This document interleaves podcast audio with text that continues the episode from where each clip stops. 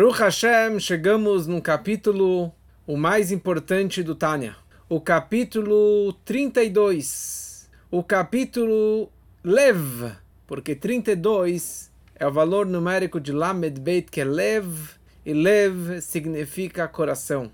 Nós chegamos no coração do Tânia, e o Tânia que fala sobre o coração de cada pessoa, o coração do amor ao próximo. E é isso que o, o Tânia, capítulo 32, vai discutir com vários detalhes como realmente é possível amar ao próximo como a ti mesmo. Como é possível? E como é possível a Torá escrever um dos 613 preceitos que é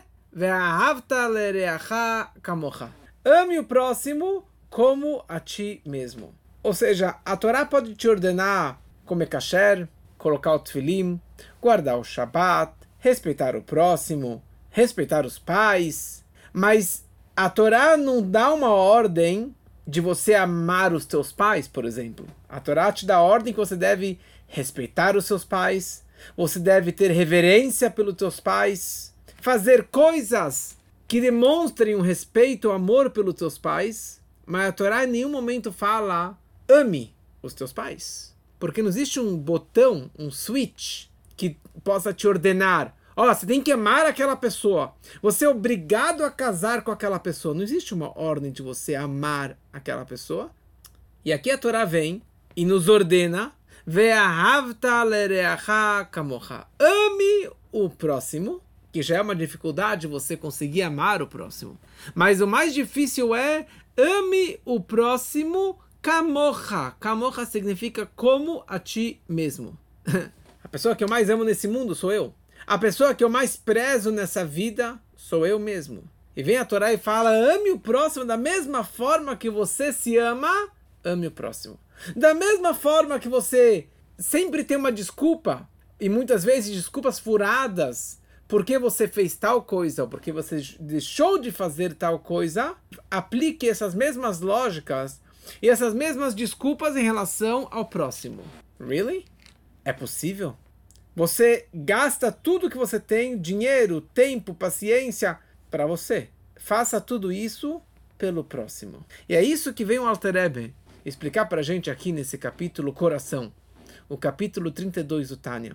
É interessante que esse capítulo, quando Alter Ebe estava montando e escrevendo o Tânia, ele escreveu os 52 capítulos do Tânia, da primeira parte que estamos estudando agora, o Lekutei Amarim, só que um capítulo ele não colocou dentro ainda, que era o capítulo 32. O capítulo 32 não fazia parte do cronograma do Tânia. Porque, na verdade, esse capítulo 32 não tem basicamente nada a ver com os capítulos anteriores, que falamos até agora nas últimas aulas, sobre alegria, depressão, tristeza, testes, desafios, as almas. E não tem a ver com os próximos capítulos que veremos nas próximas semanas. Mas o Alter Ebe, ele pegou esse capítulo 32 e enfiou no meio do Tânia, no coração do Tânia, no miolo do Tânia. Ele acrescentou esse capítulo. Porque, na verdade, para você entender e poder chegar a este amor ao próximo verdadeiro altruísta, só é possível se você estudou o capítulo 1 até o capítulo 31 do Tânia. Ou no GPS, do capítulo 1 até o capítulo 21. É interessante que se você for ver no nosso livro, no GPS para a Alma, que aliás, muitas pessoas ainda não adquiriram, sempre podem adquirir este livro tão maravilhoso. É só entrar no nosso site gpsalma.com gpsalma.com e você vai conseguir comprar e ter na sua casa esse livro tão maravilhoso que é o GPS para a alma. Então, no GPS, o autor do livro ele inverteu a ordem dos capítulos. Você pode notar que o capítulo da semana passada, que era o capítulo 21, ele abordava o capítulo do Tânia, o capítulo 33 e o 34. E daí no capítulo 21, 22, ele volta para o Tânia no capítulo 32. Isso aqui é só para demonstrar o que eu acabei de explicar para vocês, que o capítulo 32 do Tânia foi enfiado no meio, mas ele não fazia parte da, do, do programa original. Vamos então começar esse capítulo tão importante para a nossa vida. Então, explicamos nas últimas semanas sobre os vários tipos de alegria, várias formas de alegria, como chegar e atingir a verdadeira alegria. E agora vamos começar a falar sobre a Havat Israel, amor ao próximo. E a pergunta é, como falamos antes, como é possível a Torá nos ordenar que devemos amar ao próximo da mesma forma que nós nos, nos amamos? E sobre isso, sobre essa mitzvah da Torá, dois grandes sábios da época do Talmud, da época dos romanos, trouxeram as suas duas explicações parecidas, mas não idênticas, sobre essa mitzvah. Rabi Akiva Omer Zeklal Gadol Batorá. O Rabi Akiva, o grande Rabi Akiva, ele dizia que esta é uma grande regra de toda a Torá. Ou seja, amar o próximo como a ti mesmo é uma regra muito grande de toda a Torá. O, Rab, o, o Hillel, o Hillel, o grande sábio Hillel, ele dizia Zeu kol ha-Torá kolá. Isso é toda a Torá. Essa é a base de toda a Torá. Isso representa toda a Torá. Se você ama o próximo como a ti mesmo, você está cumprindo toda a Torá, todas as mitzvot da Torá. Então a questão é a seguinte: se nós enxergarmos com os nossos olhos carnais, com os nossos óculos físicos, nós enxergamos somente o corpo do próximo. Quando eu enxergo você, eu enxergo a tua carcaça, o teu corpo, a tua aparência externa. Dessa forma, realmente é impossível eu amar você. Assim, Bichlala é impossível conseguir amar uma outra pessoa.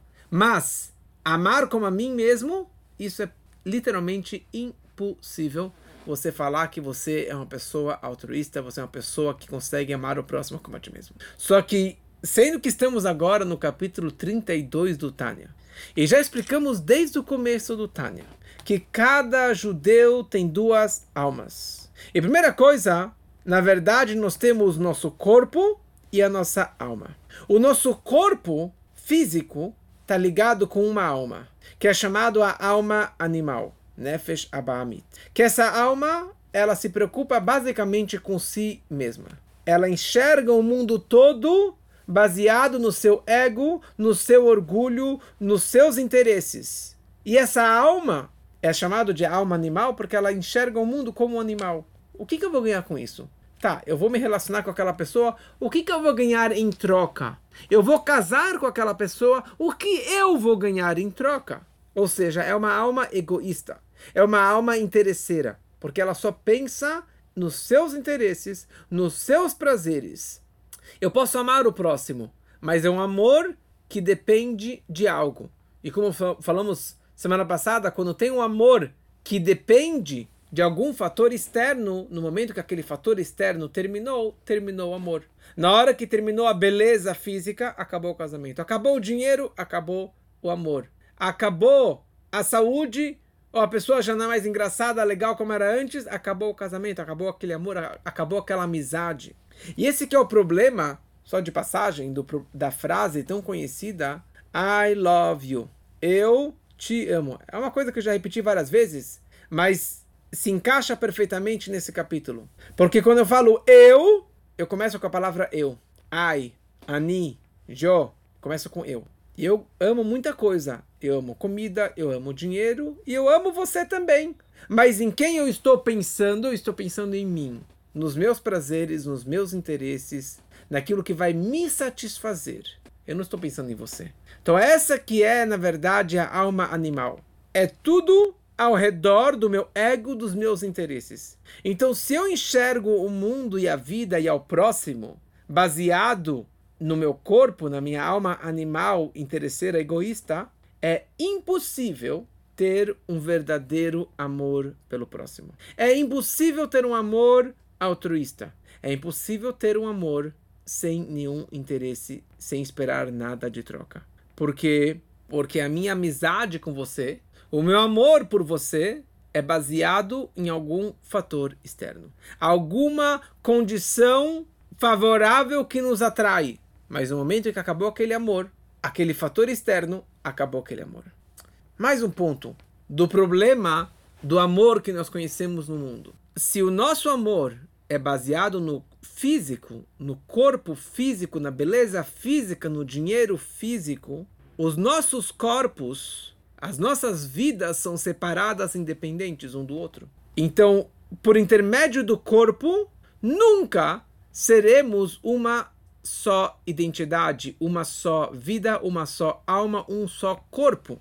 Então é impossível de ter um amarás o próximo como a ti mesmo, enxergando via o corpo, via a matéria, via a alma animal.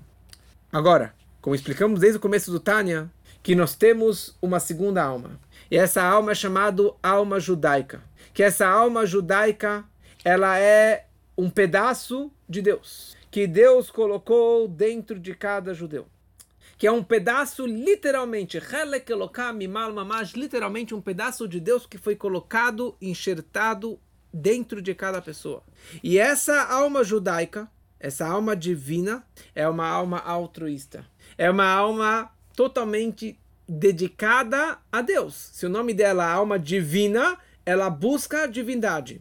Ela busca o próximo, a servir a Deus, a servir ao próximo e eu estou disposto a abrir mão do meu tempo, do meu dinheiro, do meu conforto, eu estou disposto a abrir mão de tudo que eu tenho para servir a Deus. E, consequentemente, baseado nessa alma, eu estou disposto a servir ao próximo como a mim, mim mesmo.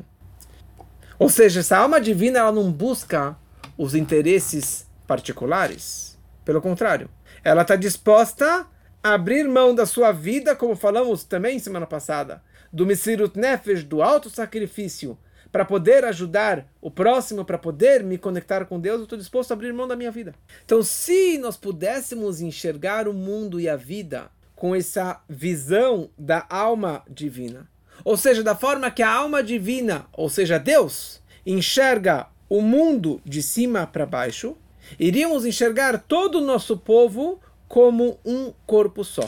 Um corpo composto de 600 mil almas, que são as 600 mil almas que saíram do Egito, as 600 mil almas matrizes do povo de Israel. Ou seja, cada alma é um órgão deste grande corpo. Porque nós temos, no nosso corpo também é dividido em 600 mil pedacinhos. E cada órgão, ele faz parte desse grande corpo, ou faz parte dessa grande alma. Então, pela alma, pela Neshama, não existe discussões e separações e discórdias. Da mesma forma que o teu braço direito nunca vai brigar com o teu braço esquerdo, a tua perna direita nunca vai para a direção oposta à tua perna esquerda. Assim também, na essência, as almas não se sentem e não são separadas independentes e nunca haverá discorda, discórdia. Na verdade, muito além disso, as almas antes que elas desceram para o mundo e antes que elas se subdividiram em corpos separados e pessoas independentes, a alma era um pedaço só, era uma essência só, porque já que veio da essência de Deus, antes de descer para o mundo, todas estavam é, numa só identidade, num só espaço, totalmente unificadas. Ou seja, não havia nenhuma separação, subdivisões entre essas almas. O problema é quando a alma desceu para o corpo. Essa alma está escondida dentro do corpo, dentro da matéria. E você não enxerga Deus, você não enxerga a alma, você não enxerga o espírito, você não enxerga nada disso. E o galut, ou seja, esse exílio da alma dentro do corpo, encobre totalmente a essência verdadeira de cada pessoa. Que todas as almas são unificadas. Então por isso eu posso brigar com você, eu posso enxergar o teu lado feio, o teu lado negativo, eu posso ter raiva, posso ter inveja, eu posso te julgar negativamente. Então, qual é a solução de dos problemas? Qual é a única forma de eu poder enxergar o teu lado positivo e te amar verdadeiramente, como a mim mesmo? É no momento que eu me afastar do corpo da matéria, ou seja, eu me elevar acima do corpo, tirar esses óculos físicos tirar essa visão materialista e eu vou enxergar a tua alma, daí sim eu vou conseguir ter o verdadeiro Avat Israel, amor, amor ao próximo, de uma forma verdadeira. Porque cada judeu é um órgão de Deus. Cada órgão expressa a vontade e a alma. Cada pessoa expressa a sua missão neste mundo, nessa vida, de uma forma diferente. Então a união faz a força. A união de órgãos, o que forma? Forma um corpo. No momento que você tem um corpo com todos os órgãos perfeitos, pode haver vida. A alma pode pairar dentro desse corpo. Então, todos os judeus unificados representam essa estrutura máxima, esse corpo perfeito. E daí sim, Deus pode pairar dentro do nosso povo. Que é essa frase que nós falamos, Barreinu avinu kulanu ke echad. Deus nos abençoe, kulanu ke echad. Quando que todos nós estamos como um só, echad. Na hora que estamos unidos, unificados, como um só, uma só alma, uma só vida, Deus ele paira. Deus nos abençoa. Ou seja, esse amor verdadeiro só é possível se o principal da minha vida é a alma, é a divindade e não o corpo. Somente quando eu superar o espírito sobre a matéria, a alma sobre o corpo, eu vou conseguir ter esse verdadeiro amor. E por isso que o Hillel, o velho Hillel dizia: isso é toda a Torá. Toda a Torá, todo o judaísmo. Aliás, ele, ele disse essa frase para um, uma pessoa não judia que queria se converter. E essa pessoa, esse goi, ele virou primeiro, foi na estivá do Shammai, na casa de estudos do Shammai, que era uma pessoa mais rígida, mais severa, mais seletiva. E esse sujeito vira para o Shammai e fala: Olha, eu gostaria de me converter, com a condição que você me ensine toda a Torá num pé só. E o Shammai, que era mais linha dura, falou para ele: Meu, cai fora daqui. Você quer aprender todo o judaísmo num pé só? E, e o cara foi embora. Ele atravessa a rua e vai na yeshiva, na casa de estudos do Hillel. Ele fala: Hillel, eu gostaria de me converter, mas com a condição que você me ensine toda a Torá quando estiver num pé só. E o Hillel, com um sorriso no rosto, vira para ele e fala: Aquilo que você não gostaria que fizessem para ti, não faça para o próximo. Ou seja, ame o próximo como a ti mesmo. Isso é toda a Torá. No momento que você absorver isso, receber sobre si, eu estou disposto e te dar um curso de conversão. E o homem gostou e acabou se convertendo. Por que isso? Porque todo o propósito do judaísmo, de todas as mitzvot que nós recebemos, é superar a alma sobre o corpo. Viver baseado na visão e nos, nos, nas necessidades da alma e não do corpo. Isso que é todo o judaísmo. Shabat é isso, Kasher é isso, Yom Kippur é isso.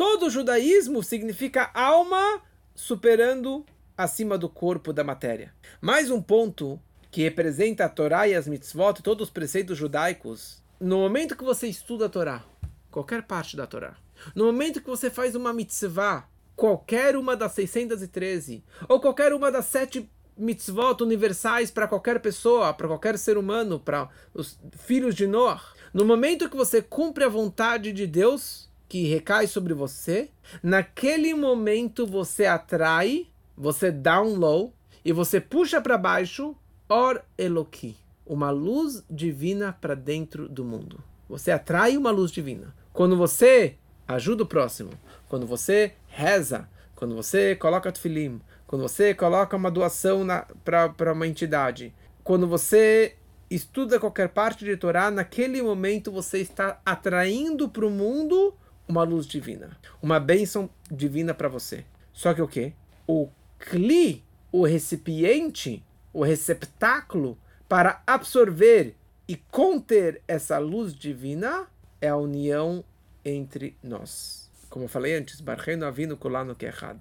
Deus nos abençoa quando que somos como um só, unidos. Ou seja, o amor e a união entre nós, isso é toda a Torá, todo o judaísmo. Porque só assim você consegue trazer Deus para o mundo, trazer a luz divina para aqui para baixo.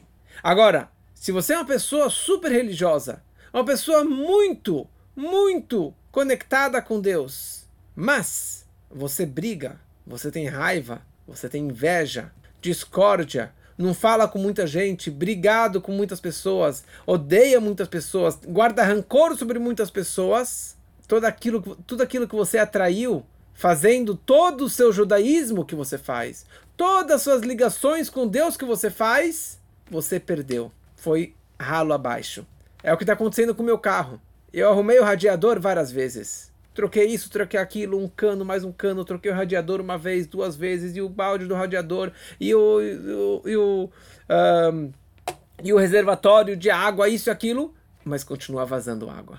Enche de água, e vaza de novo, e vaza de novo. Ainda não entendi, ainda não achei. Nenhum dos dois mecânicos que eu fui descobriram qual é a razão que a água não para de, de vazar do meu radiador. Então não adianta nada, você vai encher, encher, encher, e a água ela vai embora. Não adianta você ganhar dinheiro, sair na rua e vão te roubar aquele dinheiro. Sair na rua, vão te roubar aquele celular. O que, que adiantou que você ganhou aquela, aquela grana? Tudo aquilo que você tinha vazou. É um copo furado. É um radiador furado. Você pode fazer mil coisas, fazer muita tzedakah, estudar muita Torá, ter uma barba enorme, ter o peró, um, tudo, ser uma pessoa super ortodoxa.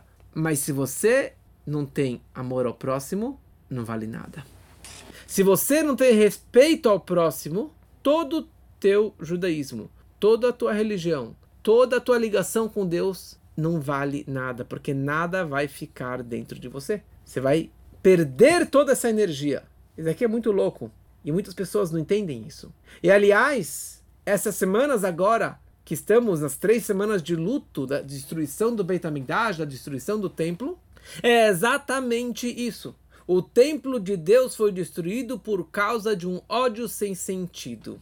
Essa que a música diz. O templo foi destruído por causa de Sinat Hinam, um ódio gratuito entre o povo. E por isso que o templo foi destruído. E para trazer o terceiro Beit HaMikdash, amar o próximo é assim é que se faz. Conhece essa música, Ricardo? Amar o próximo, assim é que se faz. No momento que você ama o próximo, é isso que vai trazer o Mashiach. É isso que vai trazer o terceiro templo. É isso que vai trazer a redenção. Amar o próximo como a ti mesmo. Essa é a solução. Mas amar o próximo de verdade é só se você estuda o Tânia. só se você estuda o Tânia e medita sobre isso e vive com isso, que você consegue realmente amar o próximo. Da mesma forma que um pai ou pais, o maior prazer que os pais podem ter não é as notas que os filhos trazem para casa, não é o boletim e não é aquele o melhor do futebol. O maior narras satisfação, prazer, alegria que os pais têm dos filhos é quando os filhos vivem em paz. Quando os filhos vivem em harmonia. Quando os filhos eles se dão bem, mesmo após o falecimento dos pais, dos avós, os filhos continuam se falando, se encontrando, se abraçando. Essa que é a maior alegria dos pais. E nós vemos famílias quebradas, famílias partidas, irmãos que não se falam, pais e filhos que não se falam, primos que não se falam, o que vale todo o dinheiro? Ou o que vale tudo que eles fizeram se não há paz na família? A maior alegria que os pais têm é no momento que os filhos se dão bem. O maior prazer que Deus tem de nós é no momento que os filhos se amam. Quando que há o amor ao próximo verdadeiro, essa é a maior alegria de Deus. E esse é todo o judaísmo. E é isso que é Mashiach. Certa vez uma pessoa virou para o Rebbe e meio que questionou o Rebbe, falou, olha Rebbe, por que os teus alunos, os teus Hassidim, eles são tão apaixonados pelo Senhor? Eles são têm um amor exagerado pelo Senhor. Né? Vocês podem ver, tem fotos do Rebbe em todo lugar, e falamos histórias e repetimos histórias, histórias do Rebbe, e as pessoas têm esse paixão, esse desejo, esse amor, esse carinho pelo Rebbe. E o Rebbe virou para aquela pessoa e disse: o que, que eu posso fazer que o amor que eu tenho por todos eles e por todo judeu é um amor exagerado também. É um amor de paixão. Então acaba sendo um amor recíproco. Explicamos nos últimos capítulos do Tânia a importância da simcha, da alegria. E a verdadeira alegria significa uma pessoa que ela vive com os olhos, com o grau de visão divino o grau de visão da alma, da divindade. E ela sente mais alma do que corpo do que matéria. Ou seja, o meu mood, o meu sentimento e o meu comportamento é baseado não no, no meu carro, no meu dinheiro, no meu emprego, na beleza, e sim é baseado nos olhares e na visão espiritual. E no momento que tem uma verdadeira alegria, isso significa que o corpo e a matéria e o dinheiro ocupam menos espaço na minha vida, no meu coração, no meu dia a dia. Então, e no momento que eu vivo dessa forma, que eu vivo com essa verdadeira alegria, que é a alma que importa e não o corpo, não a matéria, eu consigo enxergar você também com os olhares de alma e de espírito e de bondade e de altruísmo e não a tua matéria. Então, por isso que o Alter Ebe colocou esse capítulo 32, que fala sobre amor ao próximo, em sequência aos capítulos que falaram sobre a verdadeira alegria. Porque no momento que a pessoa ela vive com um amor, com uma alegria verdadeira, que é baseado na alma, no espírito, na espiritualidade, eu consigo enxergar também o próximo, eu consigo enxergar a tua alma e a tua essência e o teu potencial e não a tua carcaça, não a tua feiura física, e a tua pobreza física, e as tuas dificuldades, ou a tua chatice, eu consigo enxergar a tua essência da tua alma, que ela é pura. Elokai neshama shanatata bitehorahi. A alma que tu colocaste dentro de mim, ela é pura, ela é linda, ela é maravilhosa. Hoje se fala muito sobre amor gratuito, Deus é amor, amor e paz, receber todo mundo, abraçar todo mundo, união entre, é, entre os povos, entre as nações, entre, entre todos os sexos, união com os palestinos, união é paz, tudo é paz e é união. Isso aqui não existe. Não é tão simples você fazer a união entre os opostos. Não é, não é simples você fazer união entre dois povos que não se bicam, entre dois vizinhos, ou entre duas pessoas, entre o casal que não se entende. Amor só é possível se você vive com a alma mais do que você vive com a matéria. Para você amar todo mundo, você precisa atingir um nível muito elevado que o, o que eu me importo nessa vida é a alma e não a matéria, não o corpo. Aqui não, não estamos dizendo que devemos abandonar o corpo e a matéria, e a saúde, e o dinheiro, e a beleza física. Não é isso que estamos falando aqui. A pessoa tem que ir na academia, tem que cuidar da saúde, tem que comer bem, tem que trabalhar, tem que ter dinheiro, tem que ter um bom carro, uma boa casa, uma tudo lindo, maravilhosa. Dar muitas joias para a mulher, ter muito dinheiro. Mas qual é a essência da minha vida? Por que eu sou levado? O que é, é, é, é a, a, parte mais importante da minha vida? Não é a matéria. Zelose, se passa It's not that. Não é isso que me leva, não é isso que me, me leva para uma vida mais feliz. Você pode torcer para um time, mas não precisa idolatrar aquele time. Você pode ter um bom carro, mas não precisa idolatrar aquele carro. Você pode ter muito dinheiro, mas você não precisa chupar o dinheiro. Você não tem que ter paixão pela matéria. A tua paixão, o teu desejo tem que ser a conexão com Deus. Amor à Torá amor ao próximo. Porque naturalmente nós nascemos com o corpo e primeiro nascemos com a alma animal. A alma divina só começa a entrar no Brit Milá ou na hora que o nome judaico é dado e entra por completo no Bar Mitzvah e no Bat Mitzvah. Mas naturalmente nós vivemos com os olhos carnais, com os prazeres materiais. Para chegar nesse nível que o principal da minha vida seja a alma, você tem que estudar muito Tânia, muita Hassedut, muita mística que vão descrever sobre os verdadeiros valores da vida.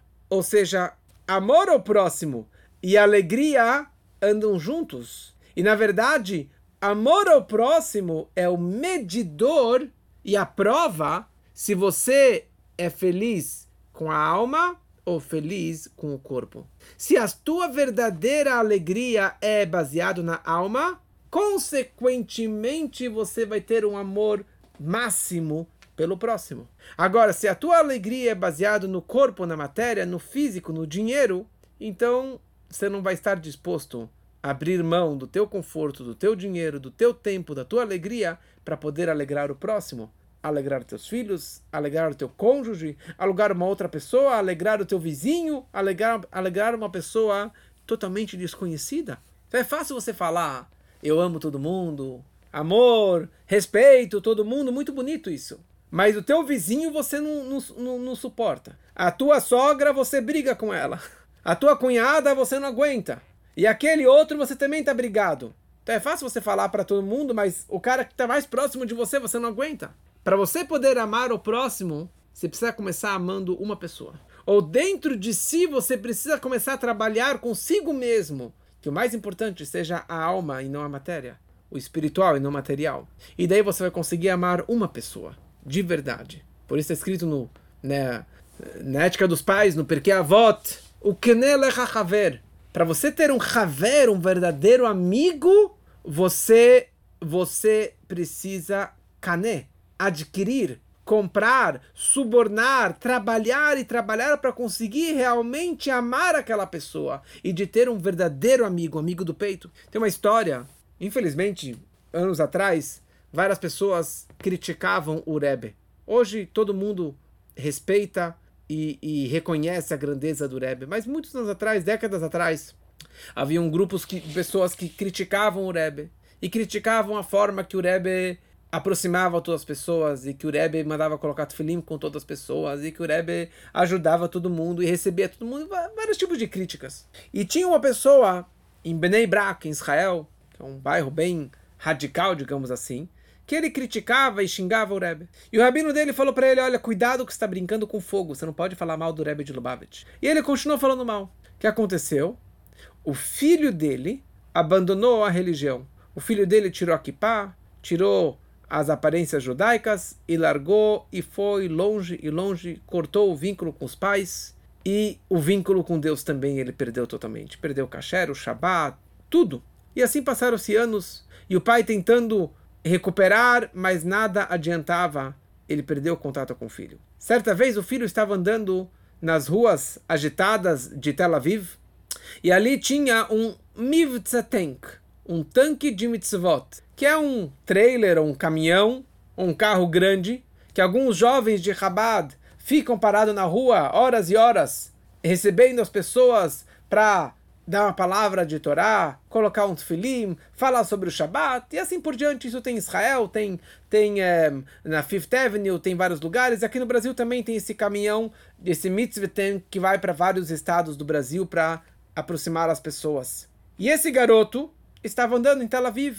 Ele passa na frente desse mitzvah E um dos garotos de Rabat pergunta para ele: é, você gostaria de colocar tefilim, matar o tefilim? Falou, ah, não me enche as paciências. Falou, não, mas vai demorar um minutinho, vai ser rápido. Não, não quero, não quero. Bom, ele começou a puxar a conversa, esse jovem de Chabad. Ele falou, sabe o que? Se você não quer colocar tefilim por você, coloque por mim. Você vai me deixar feliz. Me dói que você não quer colocar tefilim. E daí isso tocou no coração daquele garoto. Ele falou, por você? Tá bom, eu vou fazer por você. Ele foi lá e colocou o tefilim rapidinho, sabia colocar o tefilim, fazer o Shema Israel, diferente dos outros que não sabiam mal colocar o tefilim. E daí eles começaram a conversar, conversar, e ele entendeu que na verdade ele era de uma família muito ortodoxa, de rabinos, de pessoas importantes, lá de Bnei Brak, ele acabou abandonando a religião e etc. E devagarinho eles começaram a estudar, começaram a estudar o Tânia, e o garoto começou a voltar para a religião, até que finalmente ele voltou para a casa dos pais, e os pais ficaram muito satisfeitos. Mas o pai entendeu que quem salvou o filho dele, quem trouxe o filho de volta para casa, foi o Rebbe de Lubavitch. Os alunos, os discípulos, os seguidores do Rebbe de Lubavitch, aquele que ele tanto criticou. Aquele que ele tanto criticou foi aquele que trouxe o filho de volta para casa. Então ele falou, preciso pedir desculpas para o Rebbe. Ele viaja para Nova York, ele marca uma yehidut, uma audiência particular com o Rebbe, e ele fala, desculpa Rebbe, que eu falei mal do Senhor e agradeço por ter trazido meu filho de volta para casa. E o Rebbe simplesmente virou para ele, com toda a humildade e respeito, ele falou: Quando teu filho estava fora de casa, você ainda amava teu filho? Apesar que ele não guardava mais nada do judaísmo, você continuou amando teu filho quando ele estava longe? Ele falou: Sim, óbvio que eu amava meu filho. E o Rebbe falou: Assim também é o meu amor por todo e qualquer judeu. E por isso que eu mandei meus mensageiros, meus shluchim, meus emissários, para aproximar e ajudar toda e qualquer pessoa, não somente os judeus, mas toda a humanidade. Aliás, o projeto de aproximar as pessoas, de trazer as pessoas para Deus e de difundir os sete preceitos universais, os sete conceitos de, dos filhos de Noah, o que hoje está na moda, que é chamado de Benei Noah, isso é uma invenção do Rebbe de Lubavitch. Na verdade, não é invenção dele, porque aqui são sete leis que Deus passou para Noé. Mas quem fez o marketing disso e a difusão de aproximar e de ensinar para todas as pessoas do mundo o amor a Deus e amor ao próximo veio do Rebbe de Lubavitch. E aqui tem uma coisa interessante.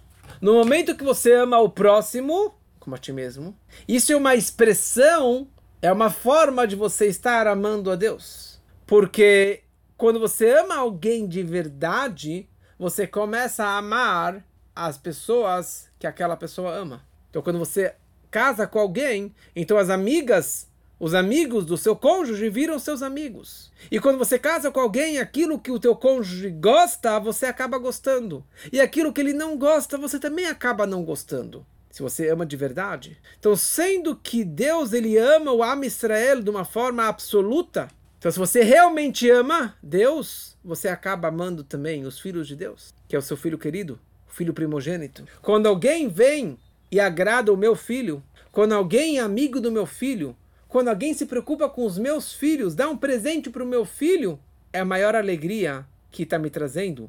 E na verdade, aquela pessoa está expressando um amor para mim, porque ele, eu sou o pai daquela criança.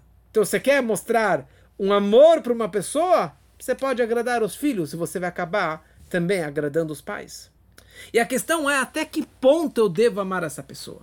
Até que ponto eu devo amar o próximo como a mim mesmo? E se é alguém que não presta? E se é alguém que me machucou? Alguém que me feriu? Alguém que realmente me magoou? E que eu nunca vou perdoar aquela pessoa? Sendo que o amor é o amor pela alma do próximo, então não tem contradição pelo comportamento físico, material mundano daquela pessoa. Pode ser que aquela pessoa se comportou de uma forma errada. Pode ser que aquela pessoa não presta. Ela é feia fisicamente, espiritualmente. Uma pessoa muito mal educada, mal criada. Mas eu vou continuar amando a alma dela. Porque o amor pela alma dela é isso que eu estou enxergando. Eu descarto as más ações e más atitudes. Eu descarto o corpo daquela pessoa ou seja, eu vou odiar e não aceitar e continuar não aceitando aquilo que você fez. E se eu tenho que te levar para o tribunal, eu vou te levar para o tribunal. Mas a tua essência eu vou continuar amando. Sim, é muito difícil. É muito difícil. Mas isso só é possível se eu enxergo a tua alma. Se eu enxergar a tua essência, eu vou continuar te amando apesar da traição, apesar do, do, do, do que, que você aprontou comigo, eu vou continuar te amando. Agora, muitos, eu estou estudando com um jovem para casamento e ele me fala, mas, bom, estou esperando alguma coisa dela, ela não está me, me, me agradando o tanto que eu estava esperando.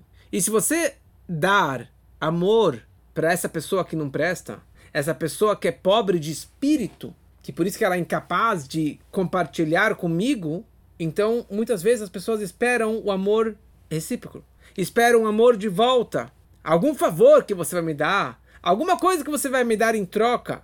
Então eu perdi tempo, dinheiro, paciência por você, então eu devo estar esperando alguma coisa em troca. Mas fala o Altareb aqui, se você deu e não recebeu em troca, se você não viu consequências, a pessoa não trocou, ele não abandonou os seus é, vícios, o seu mau comportamento, não faz diferença. A recompensa pelo teu ato de amor ao próximo você vai receber de qualquer forma. Se você influenciou, mudou o próximo ou você não mudou o próximo. Se você viu consequências ou não viu consequências. Então não fique preocupado. Ame o próximo como a ti mesmo. Todas as pessoas dê e compartilhe do seu tempo, do teu amor, do teu dinheiro, é, ajudando, emprestando, fazendo de tudo para conseguir realmente atividades é, de volu é, voluntário, mas não pense o que, que você vai receber em troca. Na hora que você participa desses grupos voluntários para dar a sopra sopa, comida, cobertor para pessoas de rua, você não vai lá esperando que aquela pessoa te dê um abraço. Você não vai lá pensando que você vai resolver o problema daquela pessoa. Mas o fato que você foi lá e compartilhou e deu, você está muito satisfeito. Você não está pensando no teu ego, você está simplesmente pensando da forma de ajudar o próximo. Amar o próximo verdadeiramente só é possível. Por isso que a gente percebe isso aqui em Tzadikim. Verdadeiros Rebes e Tzadikim, o nosso Rebbe, vários Rebes e vários Tzadikim, porque são pessoas que vivem com a alma e não vivem com o corpo. Então contam uma história do Alter Rebbe, do autor do Tânia, que no meio do Yom Kippur, o dia mais sagrado do nosso povo, o dia que o Alter Rebbe estava lá rezando com talito e com a roupa branca, todo concentrado, jejuando, no meio da reza, o Rebbe se levanta, sai da sinagoga e começa a andar pelas cidades da rua, pelas ruas da, da, da cidade. E ele vai, e vai, e vai, e os alunos estranharam que o Rebbe saiu da sinagoga no meio do Yom Kippur, e alguém foi atrás e percebeu que o Rebbe entrou na casa de uma senhora que acabou de dar à luz. E o marido estava fora, estava viajando. E ela precisava de água quente para banhar a criança, para beber uma água quente. Ou para aquecer o quarto que estava muito frio. O Alterebe foi lá, cortou a lenha, acendeu o fogo, esquentou a água para salvar e para ajudar aquela mulher e aquele bebê. Ele poderia ter mandado o secretário, qualquer aluno para fazer isso. Mas o Alterebe, ele fez questão de ir e ajudar aquela senhora. Quando o Rebbe, o nosso Rebbe conta essa história, eu gosto da parte que ele grita em Yiddish, ele fala, Erod gefühlt. O Rebbe sentiu a dor daquela senhora a aflição, o sofrimento daquela senhora, e ele abriu mão do Yom Kippur, do, da reza, de tudo que ele estava fazendo, para poder ajudar o próximo. Os nossos profetas prometem, descrevendo a era messiânica, a vinda de Mashiach, a redenção futura, que seja iminente, que a, o que significa a redenção, o que representa Mashiach, é uma época que não haverá ódio, guerra, inveja, ciúmes entre as pessoas. Porque hoje nós vivemos com ciúmes, com ódio, com inveja, com ego e assim por diante, porque nós vivemos só baseado no nosso corpo. Mas o que representa Mashiach? Representa viver com a alma. Então, se você quer hoje viver com Mashiach, se você quer trazer o Mashiach mais próximo, como nós falamos antes, você quer terminar a razão da destruição do templo e trazer a redenção, é amar o próximo como a ti mesmo, um amor altruísta, um amor gratuito. De novo, não é um trabalho fácil, mas é isso que te leva à verdadeira alegria e é isso que te leva à verdadeira redenção e o verdadeiro amor ao próximo. Em outras palavras, pare de pensar no teu ego, pare de pensar em si mesmo, pare de pensar só em dinheiro e matéria e prazeres e comece a viver um pouquinho com o espírito, com a alma, com a tua alma judaica, um pouquinho mais com Deus.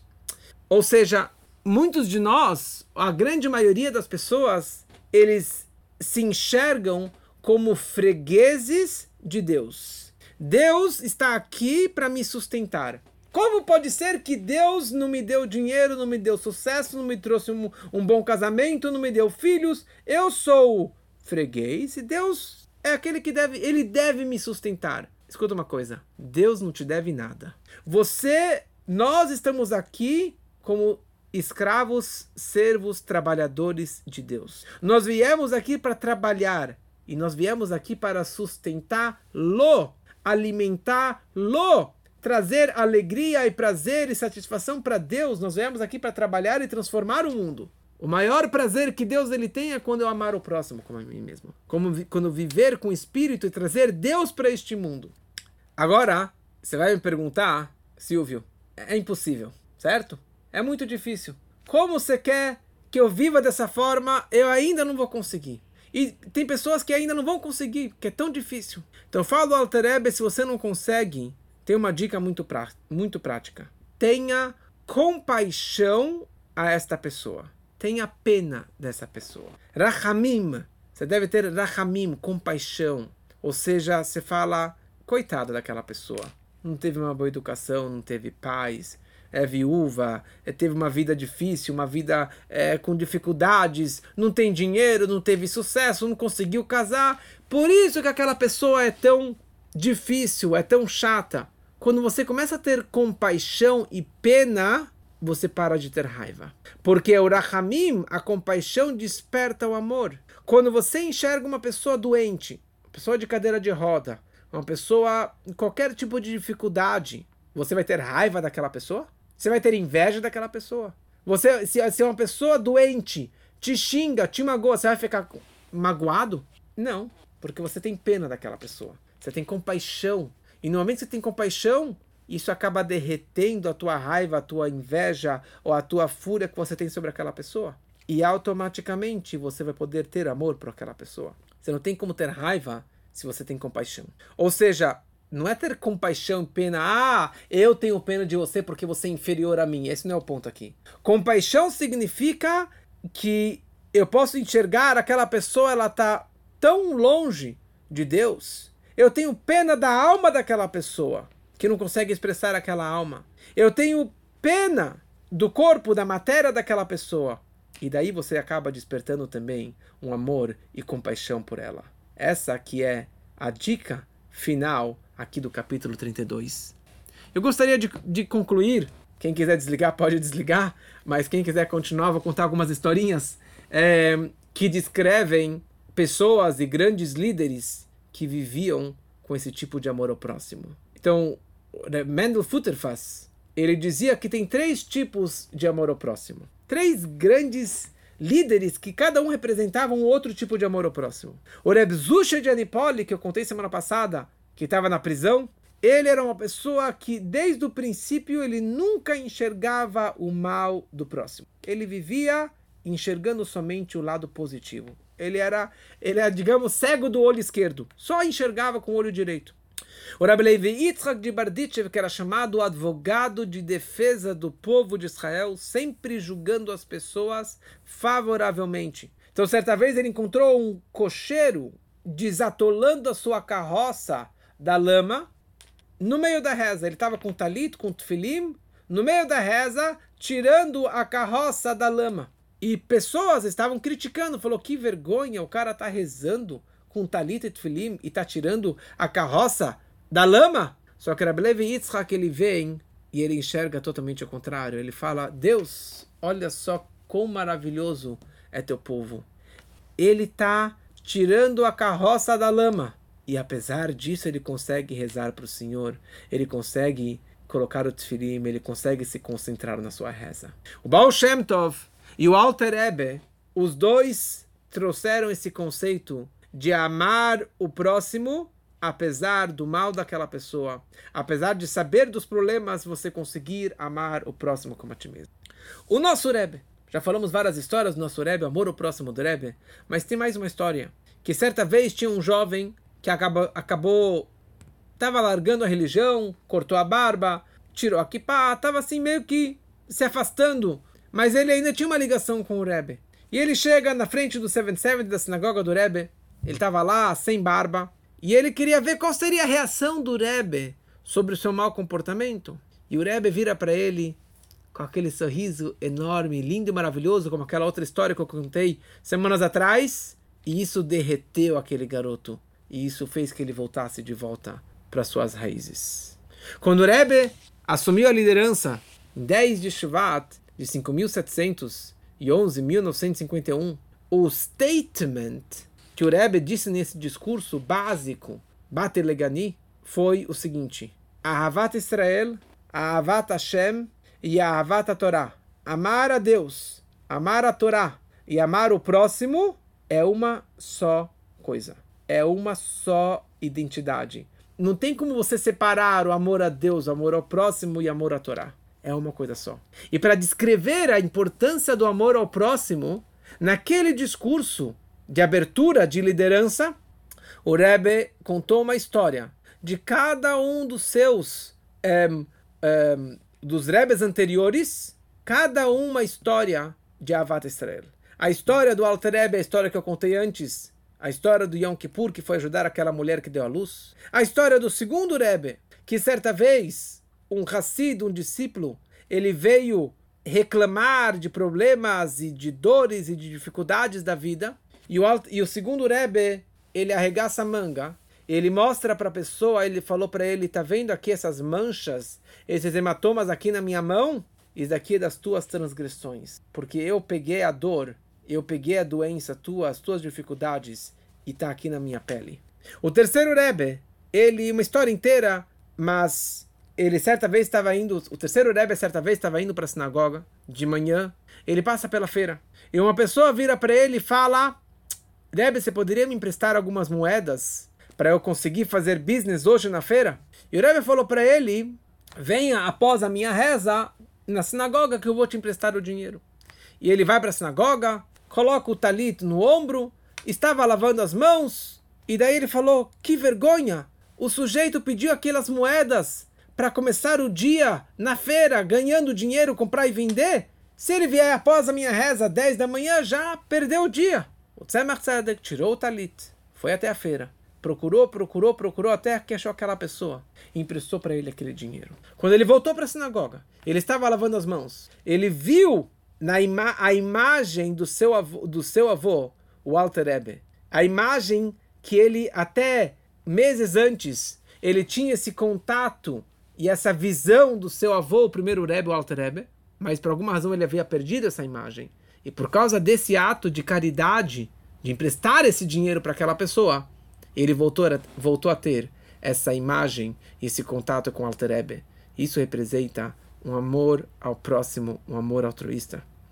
O quarto Rebbe, uma história inteira que ele viajou, ele foi até um, um hotel em Paris, entrou no cassino e ele encontrou um judeu que estava lá jogando cartas e bebendo um vinho não kasher, que é uma proibição para um judeu tomar um vinho que não é kasher. E o Alter Rebbe e o Rebbe Marash, Shmuel, ele vira para essa pessoa e ele fala: Judeu, escuta uma coisa. Um vinho não kasher, ele entope o coração e entope a mente. Seja um bom judeu.